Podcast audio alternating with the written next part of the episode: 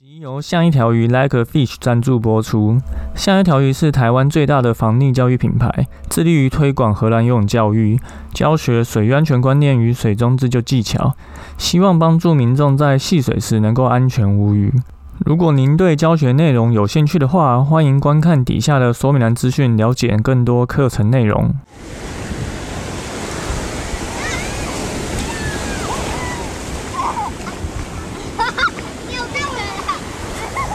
现在时间下午五点钟，海水浴场关闭，请尽速从水里上来，谢谢。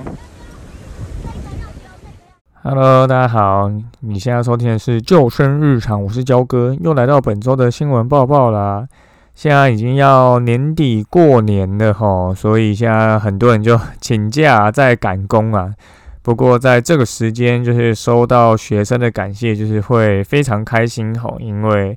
教课的成就感其实是很棒的一件事情。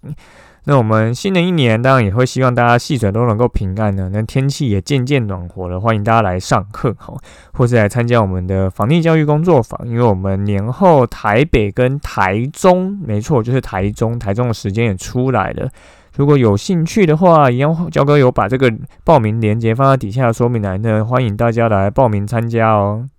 那学校其实也快期末了哈，所以我们。最近学生也开始因为期末考疯狂请假。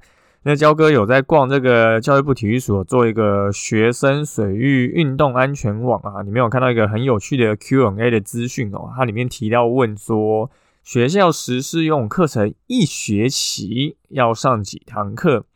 就有这个教育部的回答是说。根据这个办理的这个原则啊，会希望建议每学期上十到十四次课吼。大家有听到十到十四课吼？那我真的是非常怀疑啊，到底有多少学校符合教育部的这个规定吼？那如果你的学校有符合吼，欢迎跟焦哥说吼，那我一定帮你大肆宣传，请大家都去念你们学校。好，那本周新闻播报一样三件事情跟大家说，第一个是。在水下来去自如的游泳技巧，潜泳。我们在戏水的过程中，其实会常常遇到一些状况，哦，可能会需要整个人潜入水中游泳。比如说，人意外落水的时候啊，你需要把这个人从水里面拉出来，所以你要潜泳下去嘛。又或者是像荷兰，他们会在游泳池练习，如果你遇到船体翻覆的话，那你必须从船的底下。穿出来，那这可能都是你会需要用到潜泳的时刻哈。那撇除掉这些意外啊，焦哥自己最常用潜泳的时刻，大概就是你的手机、项链、手表、GoPro 掉到水里后，需要把它捡起来。那这个时候你就会需要潜泳，泳到水里面呢。那根据焦哥自己教课的经验啊，不是每个人都会潜下去游泳的哦。很多人是只会浮在水上，但没有办法潜下去。那人为什么会浮在水面上呢？其实呢，这跟你的浮力有关系。那我们能够在水面上游泳，基本上就靠两件事情：第一个，你身体的气越多，你的浮力就会越大；第二个，你游泳的速度越快，你的浮力就会越大。所以这个技巧在之前教哥提仰漂的时候也有提过哈。我们能够浮起来，就是我们身体的密度跟水之间的差异。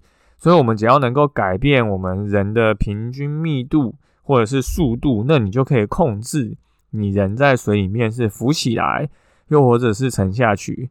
我相信大家可能都有看过一些有趣影片吼，或自己有在游泳池玩过吼。如果你现在想象一下，有一艘快艇，它后面拖着一艘冰箱，好，冰箱很重嘛，会沉到水里。可是只要这个快艇的速度够快，那冰箱就可以也在水面上奔驰，就像打水漂一样。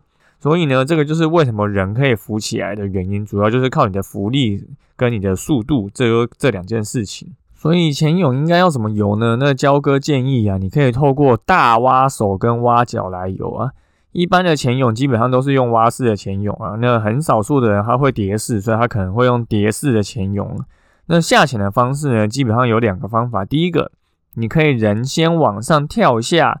再利用地心引力，让身体的重量把人压入水中。那人在水里面以后，你再把身体往前倒，就可以往前游。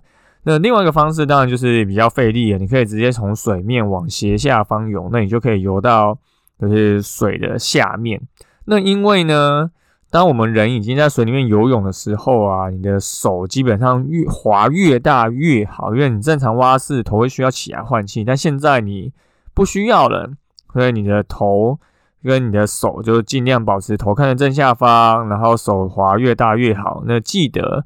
手滑完要记得给它飘一下，让你的捅一下的这个力量啊，能够有一个续航力，而不是说做一下就马上做下一下，那这样就会比较容易累。那当然就是后还是要记得说，你最后上来的时候必须先观察一下水面状况啊，以防就是撞到这些其他人啊，或撞到船。那可能潜泳这个动作，你用。我们用讲的，你可能会比较难理解啊，所以焦哥一样有写了一篇文章，里面有一些影片 GIF 的操作，那一样会把这个潜泳的呃文章放在底下的说明栏。那大家如果有兴趣学习这个技巧的话，那欢迎去看一下，这个技巧是真的蛮实用的。好，那第二个新闻是南城竹筏出海捕鳗苗，结果落海不治。这个是发生在彰化的一个一月三号的一个状况哦。那这个男生他搭着自制的竹筏去捕鱼苗，然后结果后来晚上没有回家嘛，这样就很担心，所以就通报救援。所以像海巡啊、消防啊这些就开始去搜救。那最后在这个出海口就发现了这个男子，但已经就没有呼吸、心跳。那我不知道大家有没有看过这个竹筏哈？这个竹筏其实你在一些有定制渔场的海边，其实或是一些港口边，其实都蛮容易看到的哈。它其实是用几根水管构成的，透过一些铁架啊、支架将它固定，那变成一个可以浮在水面的一种载具哈。那我们会发现，其实这些渔民在操作这些竹筏的时候，通常啦。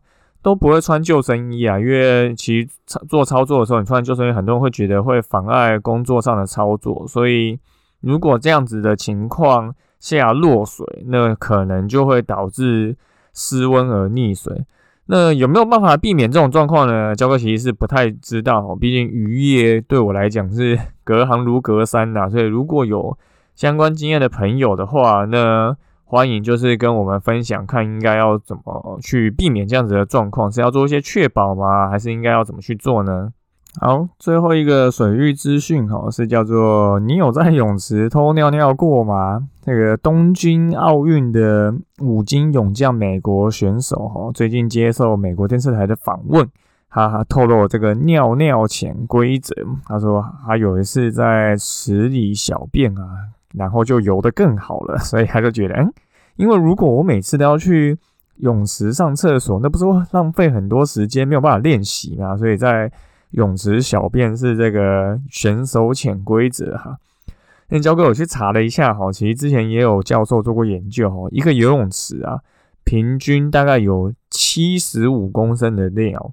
什么叫七十五公升的尿呢？这是什么一个概念呢？大概就是一百四十瓶的。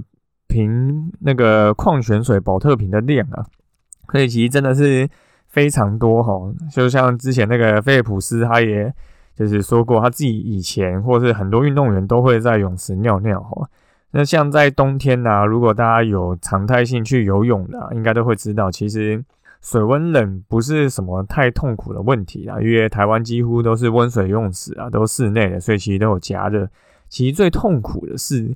从游泳池要去更衣室这一段路吼，因为水温通常都差不多二八到三十左右，可是冬天的气温可能是十五到二十，所以气温是比水温冷很多的吼，所以大家才会觉得就是从岸上到更衣室会觉得很冷。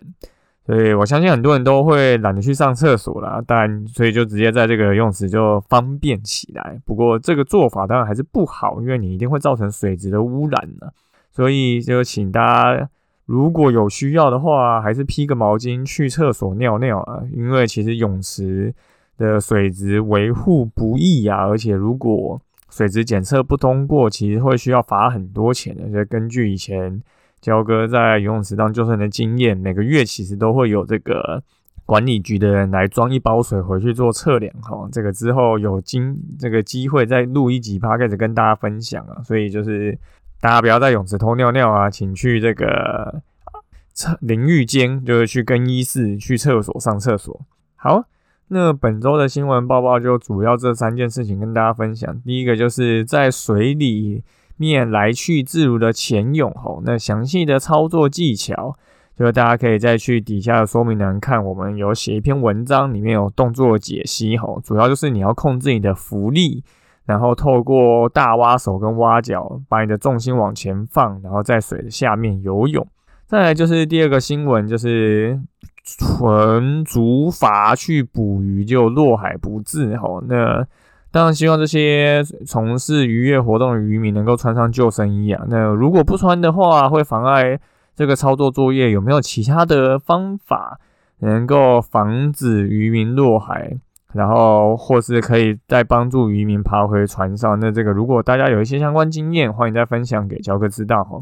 再来最后就是，请不要在泳池偷尿尿哈。就虽然上岸会冷，但维护这个环境整洁是应该大家都要做到的事情。好。